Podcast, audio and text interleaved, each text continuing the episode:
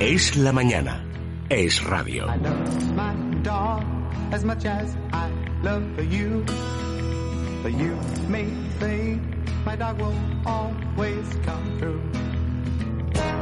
All he asks from me is the food to give him strength. All he ever needs is love, and that he knows he'll get. So I love my dog as much as I 11 y love 32, you. una hora menos en las Islas Canarias y hoy recibimos invitados muy especiales. La verdad es que habíamos tenido ratas de todo pelaje, pero fuera de este estudio, ¿eh? No vayamos a llevarles a ustedes a engaño. Hoy Laura Herrero ha elegido una organización que eh, ayuda a los más desfavorecidos. Es cierto que esto les parecerá relativamente habitual, pero quizás si les digo que lo hacen con animales, con terapias en las que los animales son protagonistas, pues llame más su atención. Laura, ¿quiénes son nuestros invitados? Buenos días. Buenos días. Pues están con nosotros Vanessa Carral y Ana Calvo. Ellas son dos de las terapeutas y, y psicólogas de Doctor Animal. Y han venido con ellas, como te decías, unos invitados muy especiales porque estamos más acostumbrados a ver a perros de, de terapia. Es el caso de, de Cuba, que es una preciosa labrador retriever de color chocolate. Pero está también una rata Sí, que se llama rata, ¿eh? Subus. Ustedes no sé si nos están viendo a través de alguna plataforma digital, a través de internet. Es verdad que es blanca, no tiene que ver con las ratas habituales a las que estamos acostumbrados. Y voy a decir esto, a ver, porque yo últimamente en Madrid he visto ratas, digan lo que digan, el Ayuntamiento de Madrid, por lo menos la zona de la Latina, etcétera, la tiene un poquito desasistida en cuanto a equipos de, de limpieza.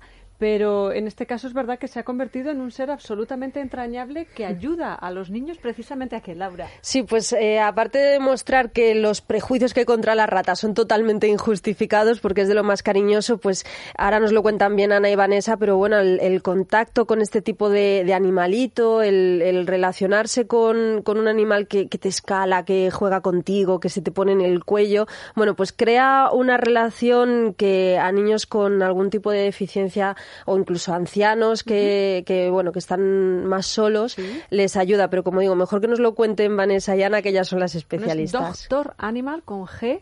Eh, ¿Cuándo decidís fundarlo y por qué decidís fundar Doctor Animal? Pues Doctor Animal ya va camino de los ocho años y al final se trata de un sueño. Entonces, cuando apuestas por tu sueño y se convierte en lo que es ahora Doctor Animal, pues la verdad que, que miramos para atrás, ¿no? Y, y es una aventura repleta primero de, pues, de vocación fundamentalmente y de estar seguros de que lo que hacemos funciona. ¿Sois veterinarios? ¿Sois enfermeras?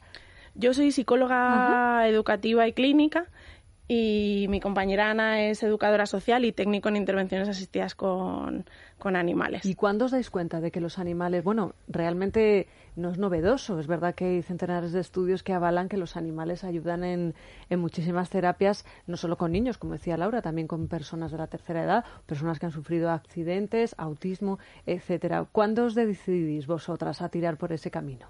Pues hombre, yo desde que estaba en la carrera que me llamaban, pues era, era un poco la, la tilda de la etiqueta de, de rara, ¿no? Yo siempre sabía que quería dedicarme a animales y a niños y desde mi experiencia personal en España me resultó un poco difícil, entonces me tuve que ir fuera. Estuve en Australia trabajando con delfines y leones marinos y en Estados Unidos. Y ahí vi la realidad de, de cómo los animales nos hacen conectar. Conectar con lo más profundo de, de una persona. Y a veces un ser humano no es capaz de llegar a ese tipo de conexión. Y, y ahí vi lo patente que era esa relación y lo importante eh, que podía llegar a ser para ir más allá de los límites, ¿no? Y a partir de ahí, pues nos tiramos a la piscina. Y aquí estamos hablando de personas, pues como tú, como yo, como Isabel, que pueden conectar con, con unos animales y con nosotros mismos, pero en el caso, por ejemplo, de niños con algún tipo de deficiencia, ¿cómo les ayuda en concreto estos animales? Pues eh, depende del tipo de necesidad. Mm, Yo siempre digo que dentro de la terapia con animales tenemos que hacer trajes a medida. Es decir, lo primero que tienes que ver es qué necesita eh, esa persona. Y ya no hablo de etiquetas diagnósticas como puede ser un autismo o un síndrome de Down, sino que dentro del autismo Pedro va a ser distinto que María y María va a ser distinto que Adrián. Entonces, sobre todo, eh, hacer trajes a medida. Y a partir de ahí lo que, lo que conseguimos es que el animal eh, genera una relación más fluida y potencia el vínculo entre el terapeuta y, y el niño.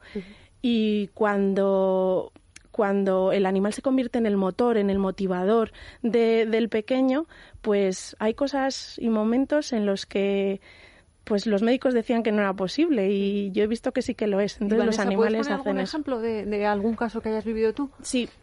Eh, recuerdo un niño que bueno tenía una hemiparesia en el lado derecho de su mano y los médicos dijeron que no, que no iba a volver a usar eh, esa, esa, mano y que bueno pues teníamos que trabajar en, en, la mano izquierda para darle esa funcionalidad y bueno, a través de la conexión con un delfín en este caso, eh, yo le decía, bueno, ¿sabes lo que pasa? Que, que este delfín le encanta que le des de comer con tu mano izquierda, pero él es diestro, entonces a veces se confunde y se siente muy mal. ¿Qué te parece si intentamos poder llegar a, a darle de comer con, darle un pez con la mano derecha? Y poquito a poco, eh, pues ese niño fue haciendo el esfuerzo, no por mí, ni por la gente que estaba en su entorno, sino por su amigo Delfín, que era su mejor amigo. Y a día de hoy ese niño está escribiendo con la mano derecha. O sea, que es el más claro ejemplo de que funciona. Sí. Y luego, además, decías antes, eh, hablabas precisamente de enfermedades diagnosticadas o etiquetadas. Es verdad que muchas veces la sociedad etiqueta a las personas según lo que creen. Sin embargo, un animal nunca te etiqueta, nunca te juzga y para un animal nunca vas a ser diferente del resto. Me imagino que esto también ayuda mucho a lo mejor a niños con más problemas de sociabilidad. Sí, desde luego. El tema de la mirada eh, ajena al juicio de los animales eh, te hace sentir más cómodo. Y es verdad, ¿no? Lo hemos visto aquí, aquí en la radio, como todos vuestros compañeros han salido a saludar y Cuba ha saludado indistintamente a todos, moviendo el rabo y de la misma manera y les ha hecho sentir especiales en ese momento y especiales para Cuba. Es que aquí hay un perrunismo, no lo sabéis bien. Ah, estás muy callada, no sé si de forma voluntaria. ¿Cómo eh, se tiene que poner en contacto un oyente, un padre o bueno, un hijo que tiene en casa una persona en situación eh, difícil.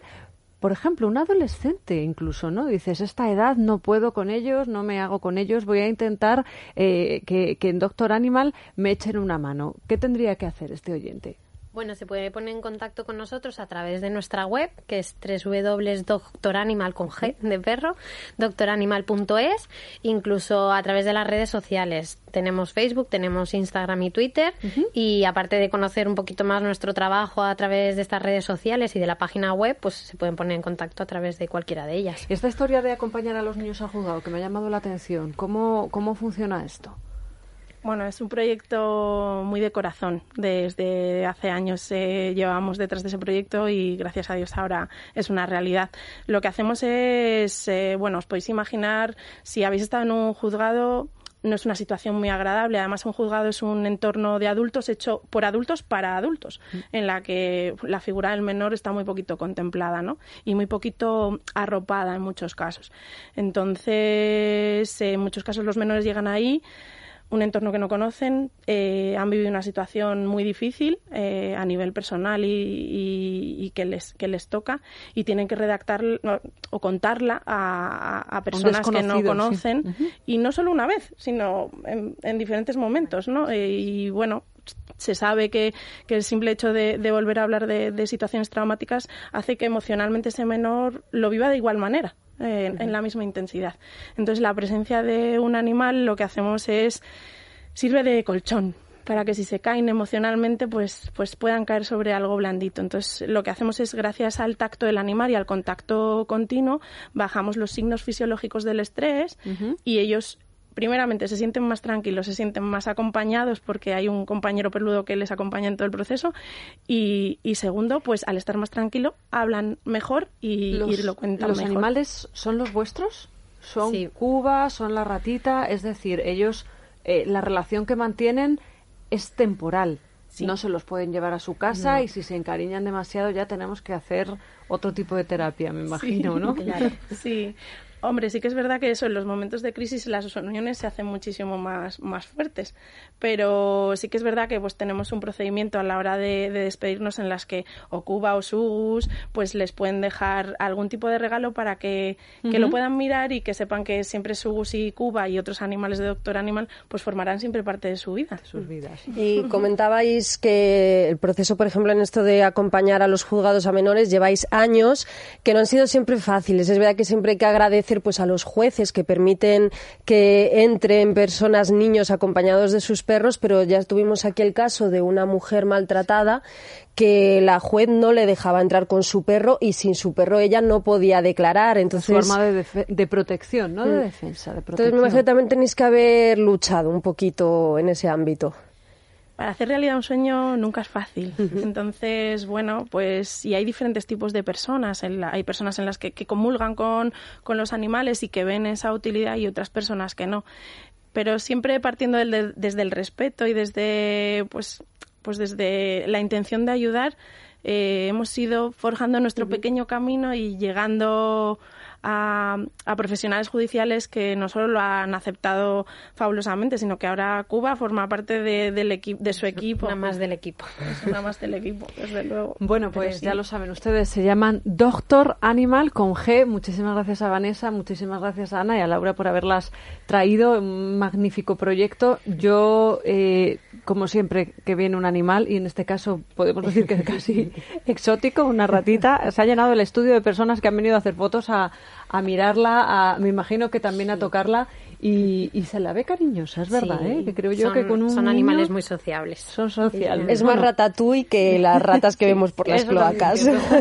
Gracias a las dos. Nosotros hacemos una pausa a las 11.43 y a la vuelta nos vamos a ir de ruta nada menos que a Carrión de los Condes en Palencia. Pues qué escenario más bueno, por ejemplo, si en Movistar Plus están buscando en Juego de Tronos eh, localizaciones para la séptima temporada que seguro que la va a ver de la, de la genial serie. Ya saben que desde hace unas horas tenemos el tercer capítulo de la sexta temporada con subtítulos a nuestra entera disposición para los que no podemos esperar a la versión doblada porque queremos saber qué está pasando con todos los personajes de la trama. Movistar Plus Series es una de las muchas ofertas que podemos encontrar en esta plataforma, en la que por supuesto también tenemos fútbol, mucha película e incluso documentales de ratas. Estás escuchando Es Radio.